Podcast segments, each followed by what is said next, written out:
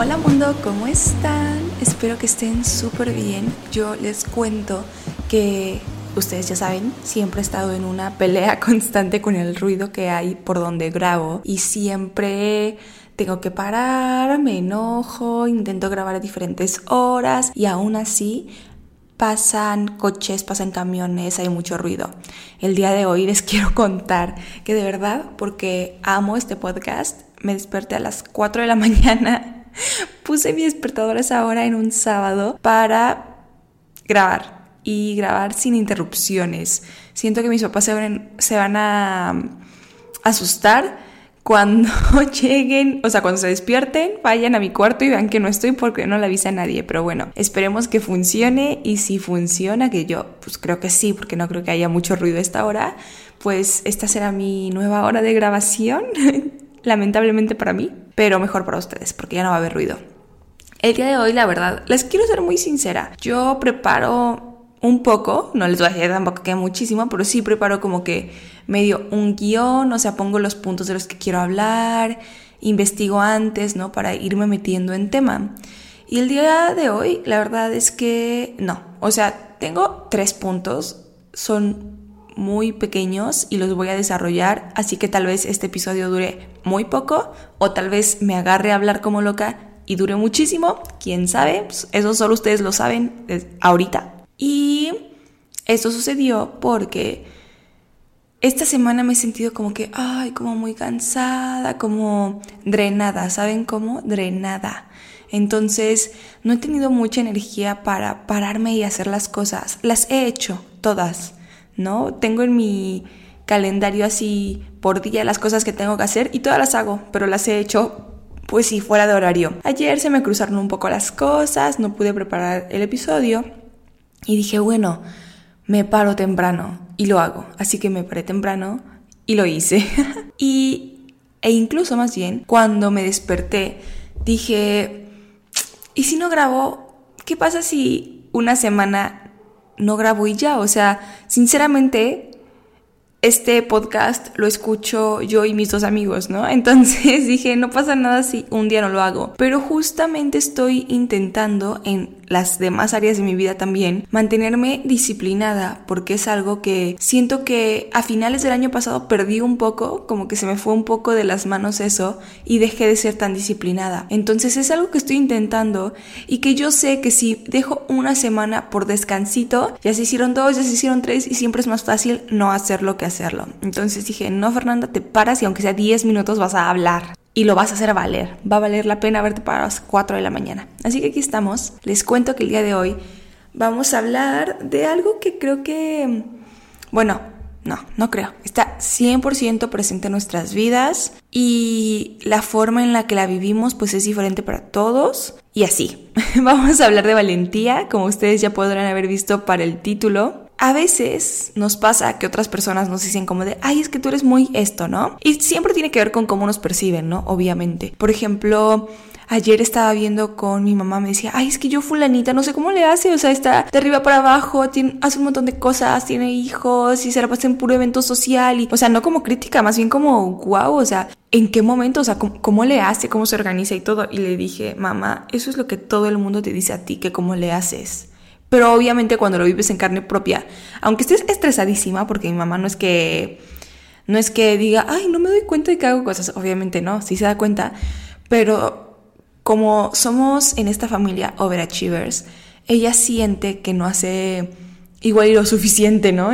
O que debería estar haciendo más, o que, ok, sí hace muchas cosas, pero aún así no acaba las de su agenda, ¿saben? Entonces, pues no, no se lo toma tan en serio hasta que lo ve reflejado en otras personas.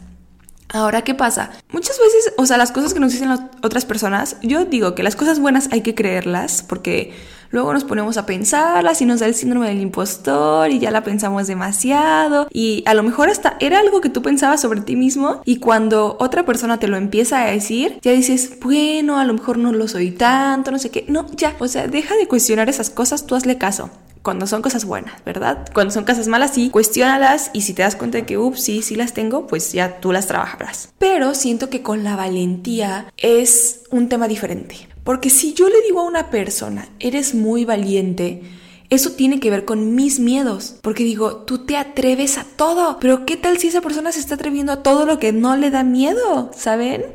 Por ejemplo, el otro día pregunté en mi Instagram que cuáles eran las emociones que más incomodidad les causaban. Porque si se acuerdan, en el episodio pasado hablamos de incertidumbre, trabajo y... Ah, no me acuerdo de la otra. Tristeza.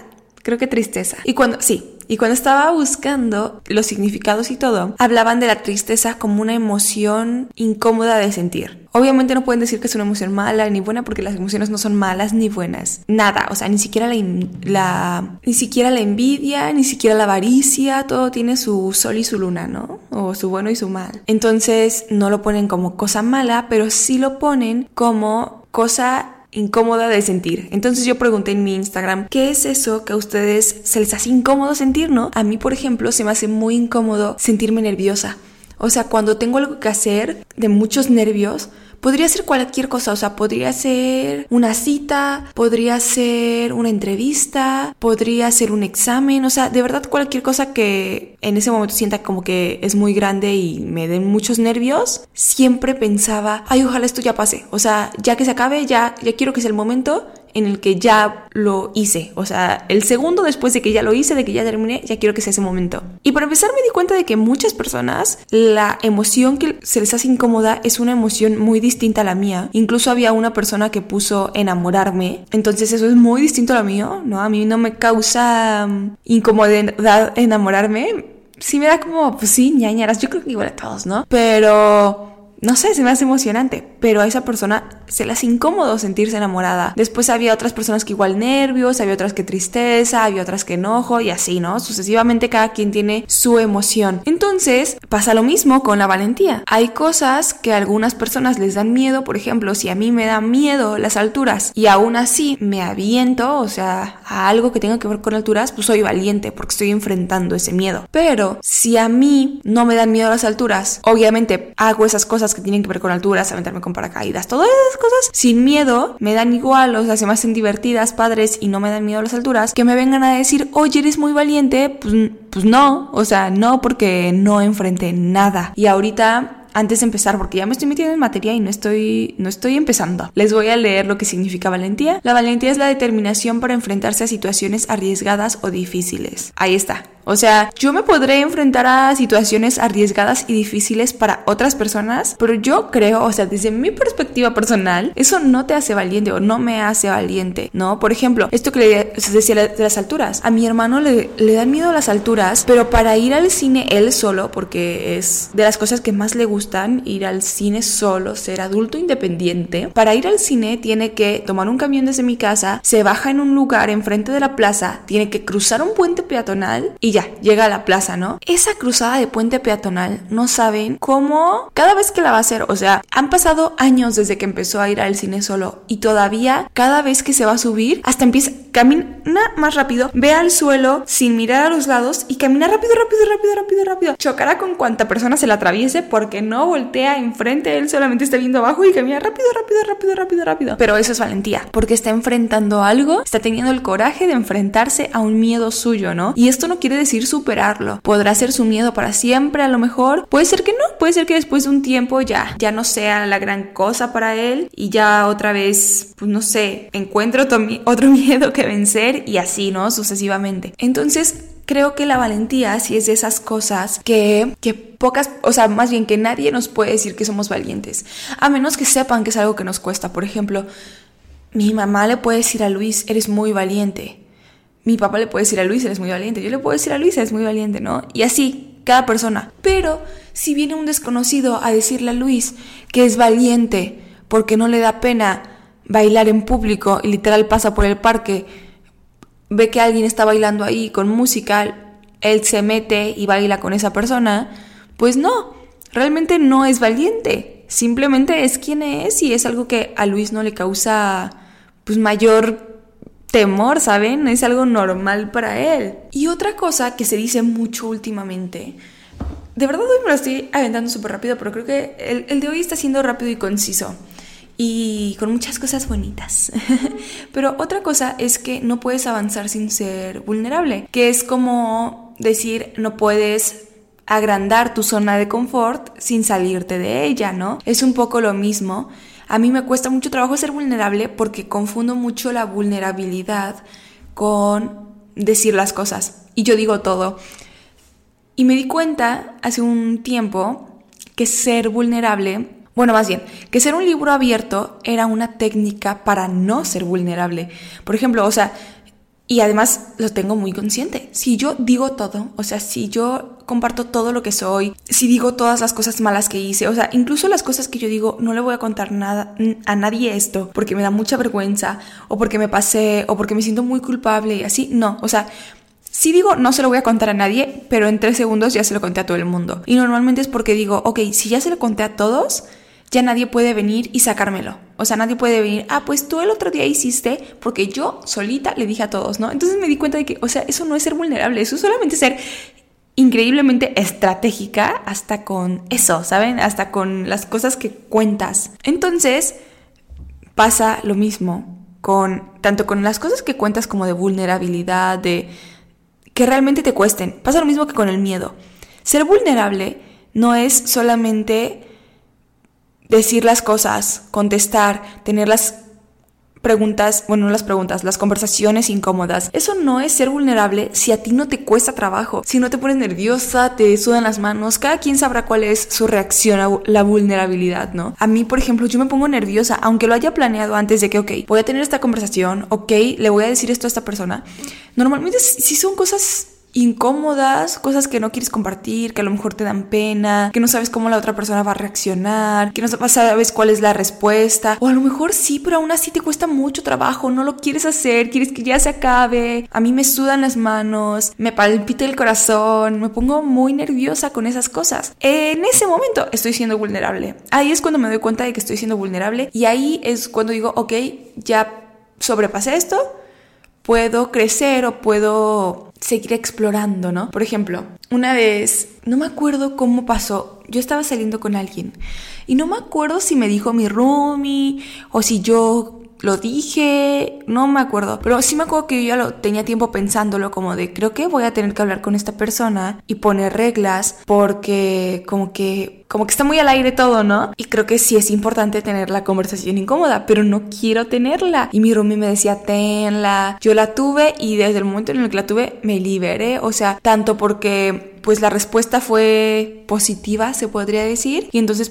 pude seguir como explorando esa relación, ya creciendo, ya confiando completamente, ya así. Pero igual, o sea, si, si la respuesta no está padre, pues igual paras y te vas a otro lado y ya no pierdes tu tiempo, ¿no? Y en la lógica eso suena pues lógico, ¿no? Dices, sí, sí es cierto, pero ya en la práctica, o sea, finalmente al momento de tener la conversación incómoda, yo no fui quien dio el primer paso, o sea, yo no me atrevía a poner la pregunta sobre la mesa, ¿no? Finalmente la otra persona fue la que puso la pregunta sobre la mesa y dije, ok, ya puedo respirar. Y hasta que se acabó la conversación incómoda y como 10 minutos después, ya todo volvió a la naturaleza, pero antes de eso, pues sí fue raro, fue incómodo. Y esa incomodidad finalmente es la que nos hace crecer, porque es, miren, yo no les voy a decir que vivan fuera de su zona de confort, porque sinceramente ha de ser muy cansado e incluso se puede convertir eso de estar buscando nuevas cosas con las que salirte de tu zona de confort. Esa misma actitud se puede convertir en una zona de confort. Piénsenlo así. Poco a poco vamos creciendo, pero no podemos estar todo el tiempo en crecimiento. También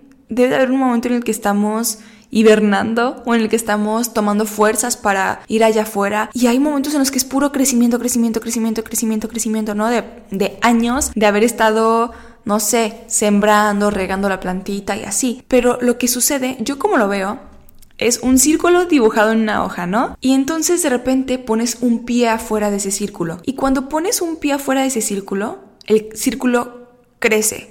O sea, lo haces unos, un tiempo y ya después de ese tiempo de hacerlo, o bueno, de hacer esa cosa que, que no estaba en tu zona de confort, tu círculo crece y ya se vuelve en tu zona de confort. Algo muy básico.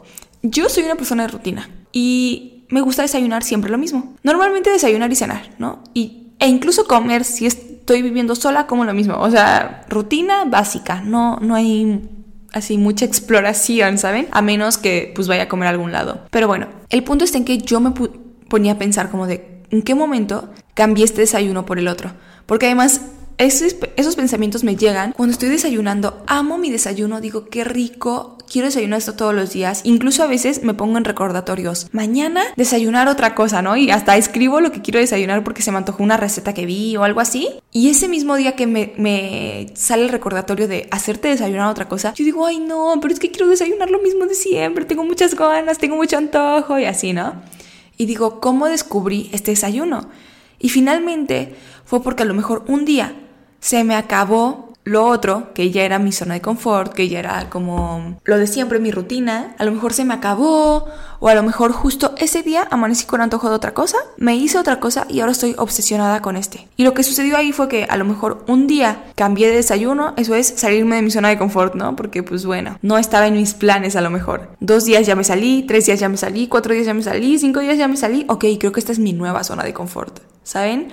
Y muchas veces nos pasa así, como que algo que nos costaba mucho trabajo, que nos daba mucho nervio, que nos daba mucho miedo antes, ahora es la cosa más natural de nosotros. Y todo eso viene de querer dominar esas situaciones y que ya no nos den o miedo o que ya no nos den nervio o que ya no nos pongan tristes, ¿no? Habrá veces en las que no las dominamos, en las que solamente digo, lo evito y punto, ¿no? Lo cual es completamente válido porque Incluso cuando no lo evitas, o sea, incluso cuando estás enfrentando, como les dije, puede ser que te siga dando miedo. O sea, puede ser que yo después de haber tenido 10 de esas conversaciones incómodas, para mí siga siendo incómodo. Entonces, aunque las tenga, aunque no las evite, puede seguir siendo incómodo para mí. Entonces, no quiere decir que lo vayas a vencer, ¿no? Tiene que ver con, pues tú cómo quieras vivir, ¿no? Porque puede ser que sí lo venzas, o sea, después de un tiempo, ¿no? Pero tienes, creo que para vencerlo hay que ser consciente sobre las cosas. Como yo les he dicho muchas veces, somos una narrativa. Y dentro de esa narrativa están nuestros miedos, están las cosas que nos hacen sentir incómodos, están las cosas que nos hacen sentir felices, todo eso está. Todo eso, las cosas que nos hacen enojar, ¿no? Entonces, por ejemplo, Fernanda Hervías tiene escrito así tatuado en su piel que no soporta la incertidumbre. Es eso, o sea, no soporta la incertidumbre, no puede, o sea, quiere que le digan qué hacer prácticamente, ¿no? Que, que le den paso A, B, C y ella hace, ¿no? Ejecuta. Pero ¿qué pasa? O sea, ¿por qué tengo escrito eso? Porque yo alguna vez, y esto me estoy haciendo consciente de esto ahorita, aquí, en este momento, pero alguna vez a lo mejor hubo algo que me causó incertidumbre, que no me acuerdo que sea. Y entonces dije, esto se siente muy incómodo, no me gusta, no sé qué hacer, cómo lo manejo, cómo tomo decisiones en estas circunstancias, hacia dónde me voy, porque nadie me dice, me siento abandonada, o sea, ¿qué está pasando? ¿Cómo voy a saber qué hacer si nadie me dice, no? Y si no veo a nadie teniendo que tomar esta decisión o si, ¿saben? O sea, ese tipo de cosas. Entonces para mí fue muy incómodo y a partir de que fue incómodo yo dije, ok, no me gusta esto, no lo quiero volver a vivir. Y literalmente lo evito. O sea, no saben el shock que tengo. Son las 5 de la mañana y no saben el shock que tengo de que acabo de descubrir esto. Entonces, bueno, pero, pero eso quiere decir que lo voy a poner en práctica. Como diría Freud, no puedes afrontar un trauma, no puedes resolver un trauma sin hacerlo vocal, o sea, sin hablar de él. Porque pues entonces no sabes que existe y si no sabes que existe, ¿cómo lo vas a trabajar? Pero bueno, ahora ya sabemos que existe. Sí sabía que me costaba mucho trabajo la incertidumbre, que no me gusta, pero no lo había visto así como que yo, pues yo solita hice todo este teatro. Entonces el punto está en que, ajá, me gusta, bueno, más bien no me gusta la incertidumbre, yo me di cuenta de eso, me di cuenta de que era incómodo para mí y entonces lo que hice fue decir, la voy a evitar a toda costa, voy a intentar irme por el caminito amarillo que ya está marcado y no voy a pensar en cuando ya ese caminito amarillo se haya acabado y ya yo tenga que tomar mis propias decisiones. Y después intenté guiarme por lo que las otras personas querían, decían, por por favor dime qué hacer porque yo no puedo, por ese tipo de cosas. Y entonces, ¿qué he hecho todos estos años? Huir de la incertidumbre. Eso no ha sido muy valiente de mi parte, porque he huido y no la he trabajado ni nada. Cuando el cambio de narrativa podría ser, Fernanda Herbias maneja súper bien la incertidumbre, es incómoda pero disfruta el proceso y le divierte mucho.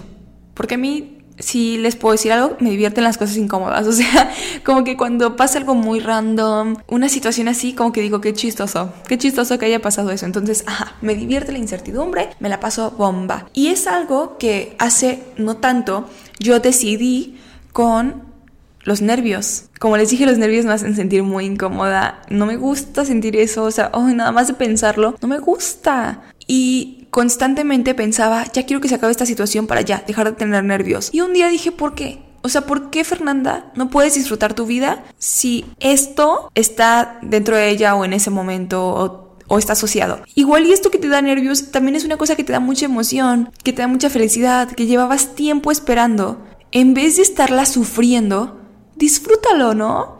¿Qué se siente? ¿Por qué sientes esto? Búrlate de la incomodidad, ¿no? Y la última vez que tuve estos nervios, que fue de hecho en una entrevista, yo estaba pensando ahí, eso, ya quiero que se acabe.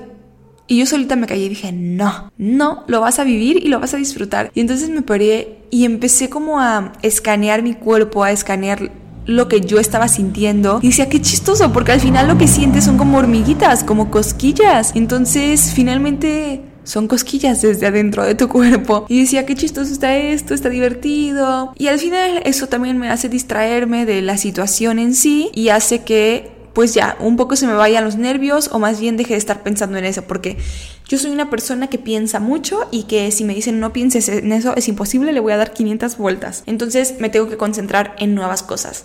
Y eso me ha ayudado y al final digo, ok, no es que ya no sea incómodo, sigue siendo incómodo para mí sentir eso, pero ahora lo disfruto. Lo disfruto mientras es incómodo. No sé si me estoy explicando. O sea, una vez les cuento esta historia porque me acordé hace poco y me pareció cómica. Una vez un maestro nos preguntó que si tuviéramos un doble que hiciera, o sea, como que lo que ese doble hiciera se iba a ver reflejado en nosotros. ¿Qué lo pondríamos a hacer, no? Y mucha gente era como, no, pues a trabajar, a hacer dinero y así. Y yo dije, hacer ejercicio. Que haga mucho ejercicio y que haga dieta y ya, y yo voy a estar bien mamacita. Y después me puse a pensar y dije, ¿por qué? O sea, ¿por qué le estoy pidiendo a ese doble que haga ejercicio y que coma sano cuando a mí me gusta hacer ejercicio y a mí me gusta comer sano? Obviamente sé que para estar marcadísima y así, tendría que ser una dieta exageradísima que yo no quiero vivir, ni quiero sostener, ¿no? Y digo, pues entonces cambia tus ideas y ya no vas a estar así marcadísima. Pero digo, ¿por qué? O sea, ¿por qué me quiero saltar el entrenamiento si me siento tan bien? O sea, tan bien después de entrenar. Y es lo que nos pasa a muchas personas. Nos encanta el sentimiento después de entrenar, pero mientras lo estás haciendo lo estás sufriendo. ¿Por qué? O sea, ¿por qué no mejor disfrutamos de que, ay, qué padre se siente, como que ya se, se, me están haciendo las piernas de Bambi, ¿no? Ya no aguanto, me está temblando el brazo, qué chistoso. ¿Por qué? O sea, ¿por qué no lo disfrutamos? ¿Por qué no decimos eso en vez de decir, ay, ya quiero que se acabe? Y creo que es algo que empieza a pasar cuando nos acostumbramos y cuando lo volvemos parte de nuestra rutina, ¿no? Hay días en los que cuesta más trabajo, sí. Porque no todo siempre va a ser cuesta en popa, ¿no? Pero, o puesta en popa, no sé cómo se diga. Pero cuando más cuesta siempre es al principio, porque normalmente al principio empiezas o con objetivos o el mismo objetivo es hacer ejercicio, estar sano, ¿no? Pero no es porque disfrutes y quieras hacerlo, ¿no? Normalmente cuando nos metemos a actividades como extracurriculares es porque me gusta mucho, ¿no? Me meto a pintura porque me gusta mucho pintar. Yo que amo la cerámica, me meto a cerámica porque me gusta mucho hacer cerámica, ¿no? No porque sea incómodo, no porque sea difícil, no porque esté en la clase y diga ya me quiero ir, ¿no? Yo estoy en la clase y digo, ay, ojalá pudiera regresar al rato y ojalá pudiera venir la próxima semana también, y el lunes y el martes y el miércoles, ojalá pudiera tener mi propio taller en mi casa, ¿saben? Todas esas cosas pasan cuando disfrutas algo. Pero con el ejercicio, como finalmente es incómodo para tu cuerpo, a lo mejor no es incómodo emocionalmente, pero pues sí es incómodo físicamente porque finalmente para que el músculo crezca se tiene que romper. Entonces, pues eso no, no suena muy placentero que digamos. Pero ¿qué pasa? Después de los primeros momentos en los que dices, oh, ya no quiero, ya, por favor, que se acabe esto, pasas a la siguiente fase que es disfruto hacer esto. Yo me acuerdo que cuando hacía triatlón y un tiempo mientras corría, me daba mucho miedo entrenar. Cuando me pedían tiempos, cuando, y más cuando yo ya sabía lo que iba a pasar al siguiente día, ¿no? Cuando iba a haber un chequeo, cuando me decían, vas a correr tantos kilómetros, pero cada kilómetro abajo de tanto tiempo, ¿no? Como que esas cosas a mí me daban miedo. Y entonces yo me paraba a 3 de la mañana, 3 y media, 4, 4 y media, así, diciendo, ya, ya me quiero ir a correr para ya que esto suceda ya y que se acabe. Y después dejó de suceder. Dependía, dependía mucho del momento en el que yo estuviera con ese deporte. Había momentos en los que yo sinceramente ya no quería correr, ¿no? O sea, y, y era más como, pues sí, disciplina. Y entonces a mí me daba como nervios, miedo en entrenar. Yo decía, no, por favor, quién sabe qué me va a tocar mañana, ¿no? Había otras personas que llegaban como si nada de que, ok, este es el entrenamiento de hoy, me voy a concentrar en el de hoy, punto, se acabó, no pasa nada si no me sale. X, ¿no? Pero yo era tan, hoy no sé, tan quiero cumplir ese tiempo, quiero cumplir esas expectativas, que me ponía muy nerviosa.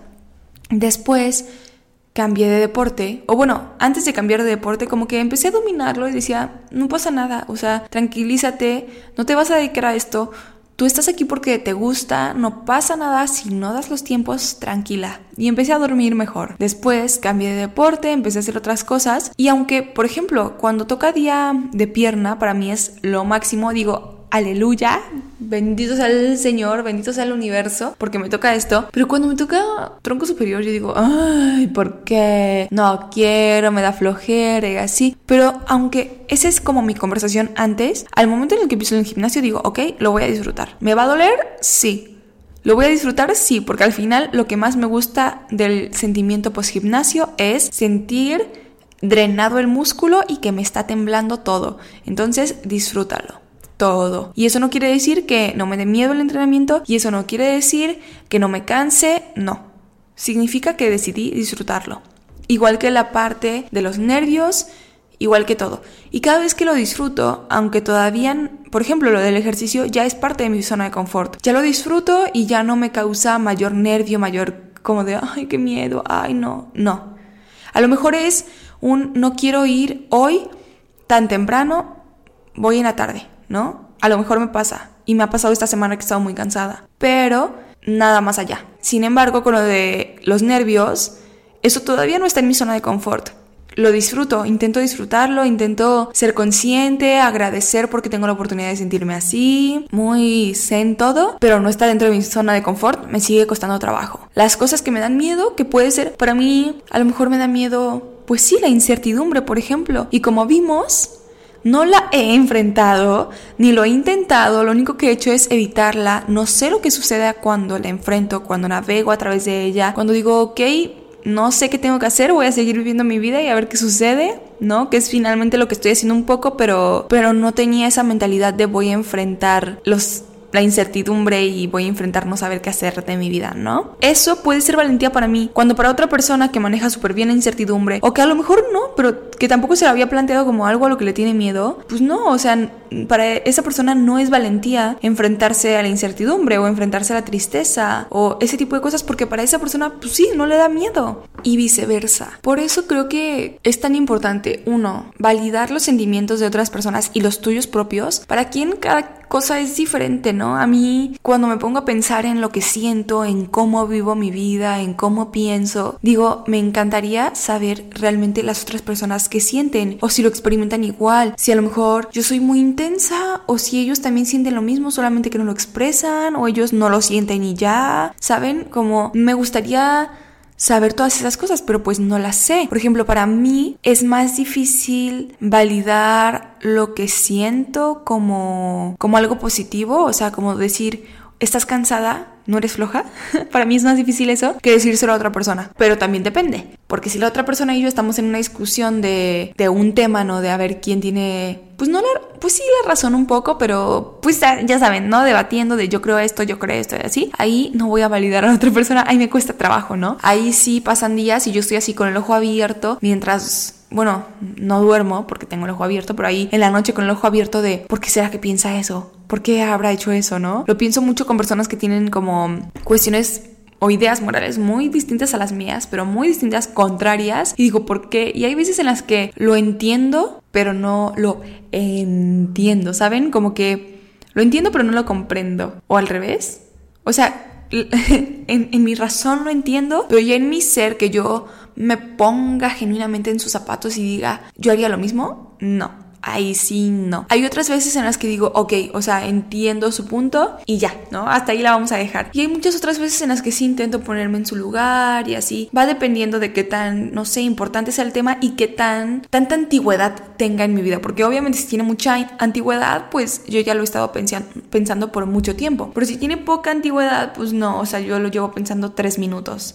Entonces, bueno, me he desviado un poco. Hemos estado hablando mucho de emociones, de incomodidad, de cómo navegarlas, de disfrutar todo. Es que hasta los malos momentos Creo que nunca nos damos cuenta de que estamos en el mejor momento de nuestra vida hasta que se acabó. Y nos damos cuenta porque todas las personas dicen, ay, disfruta mucho la prepa, es lo máximo, no hay nada más como la prepa. Después ellos, ay, no, disfruta mucho la universidad, es lo máximo, no hay nada igual. Ay, no, disfruta esta todo, todo. Y al final, cada etapa de tu vida te dicen disfrútala mucho porque es la mejor. En todas las etapas, la gente mayor te va a decir lo mismo. Y muchas veces es porque no disfrutaron. A veces sí, a veces sí se la pasaron bomba y se dieron cuenta hasta después, y muchas otras fueron conscientes hasta ese momento. Pero ¿cómo puedes esperar apreciar los altos, decir, wow, impresionante este momento, sin apreciar los lows también, ¿no? Por ejemplo, yo tengo un cuadernito en el que escribo o los muy altos, los que yo sé que, que van a marcar mi año, ¿no? Pero puede ser en cosa positiva o cosa negativa, entre comillas, ¿no? Y también hay que aprender a disfrutar esas cosas y decir, ok, no es que no quiera salir de esta situación, sí quiero, pero también voy a apreciar esto, porque ¿cómo voy a saber lo que se siente la felicidad sin la tristeza? Entonces, a lo mejor esta tristeza profunda también me está mostrando que puedo acceder a felicidad profunda, que tiene que ver mucho con esto que hablábamos de la vulnerabilidad. Tú no puedes esperar amor así impresionante, profundo, intenso, ¿no? Lo máximo del amor, sin estar dispuesto a una tristeza y dolor de la misma gravedad o magnitud. Porque si a lo mejor la otra persona te falla, te lastimaría pues a tal magnitud que el amor, ¿saben? Entonces tú tienes que estar dispuesto. A lo mejor no te lastima, a lo mejor lo del dolor nunca pasa, pero estuviste dispuesto. Y eso también es parte de la vulnerabilidad. Y finalmente, darnos cuenta de qué tan abajo estamos, de qué tan mal estamos, disfrutar esas sensaciones, decir, ok, estoy tan mal que no me puedo parar de mi cama. Disfrutarlo, uno, te va a quitar el peso de tener que rendirte cuentas a ti mismo y de, de pues, no ser autocompasivo, ¿no? Finalmente, detenerte a sentir, a validarte, todo eso te va a dar autocompasión y va a hacer que la situación sea mucho más llevadera. Eso es una. Y la otra ya se me olvidó. Ay, no, no, no, perdónenme. ya me acordé. y la otra va a ser que tú también en ese momento en el que paras, también te haces consciente de qué tan feliz puedes ser. De si a este nivel existe la tristeza o a este nivel existen las cosas malas, entre comillas, a este nivel también existen las cosas buenas.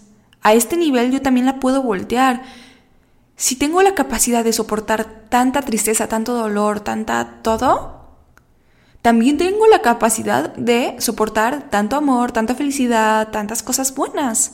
Y a lo mejor esto me está preparando para que yo tenga eh, justo esa capacidad. Como les dije, o sea, tanto como en la zona de confort, como en el miedo, como en la ideología y como en la vulnerabilidad. Somos ligas. Entonces poco a poco hay que irla estirando para pues ir teniendo como mayor rango. Entonces hay veces en las que de felicidad te mueres, te da un infarto y necesitas ir estirando un poco la liga, ¿no? Y la liga no entiende de positivo o de negativo, solo entiende de me estoy estirando. Me estoy estirando para tener mayor rango. Entonces a veces tú te sientes en un muy bajo, en un muy low, pero la liga solamente lo percibe como la estoy estirando para que esté preparada porque viene algo más grande que es de este tamaño. La liga solo entiende de tamaños, no entiende de positivo o negativo, ¿no? Y a lo mejor te están estirando y tú lo sientes como incomodidad, como miedo, como incertidumbre, como dolor, como muchas cosas, pero todo ese estiramiento es para que estés preparado, preparada, preparada para esa cosa fantástica. Siempre piénselo como cosa positiva, como si, si no es positivo es porque no ha terminado y bajo esa lógica hay que irnos y, y todo lo demás va a ser súper más llevadero. Para concluir, les quiero decir que hay que disfrutar de todo. O sea, hay que disfrutar de las desmayanadas, hay que disfrutar de dormirse tarde, hay que disfrutar y, se la pasan mejor. Y además, no se toman las cosas tan en serio, se enojan menos, porque saben que lo están disfrutando, que aunque sea una situación en la que no les gustaría estar, que está chafa o que así, saben que cuando del futuro volteen a ver ese momento, igual y se arrepienten por haberlo manejado como lo manejaron, o si no, igual ya está bien en el momento con cariño. Sin embargo, ustedes en ese momento no lo estaban disfrutando y solamente lo odiaron, ¿no? Yo, por ejemplo, veo a mi viaje de Oaxaca, que odié, o sea, estoy muy consciente de que en ese, en ese viaje yo dije no vuelvo a viajar con mi familia extendida. Ese viaje sacó muchas cosas para mí, ¿no? Pero también vuelto a ver y digo, hubieron muchas cosas que disfruté. Y tal vez el viaje lo hubiera disfrutado más si esas cosas que odié del viaje, o sea, si en ese momento que yo odiaba y yo decía, ¿por qué? Hubiera dicho, me, ya, tranquila, respira. Y listo, no pasa nada. Lo hubiera disfrutado más, definitivamente. O igual, pero no menos. definitivamente no menos. Entonces, intenten disfrutar cada momento para que cuando regresen, o sea, cuando vean a su pasado y vean los momentos, digan, ¿cómo abracé ese momento? A mí me ha pasado mucho últimamente el año pasado para mí fueron muchas últimas veces y muchas también primeras, ¿no?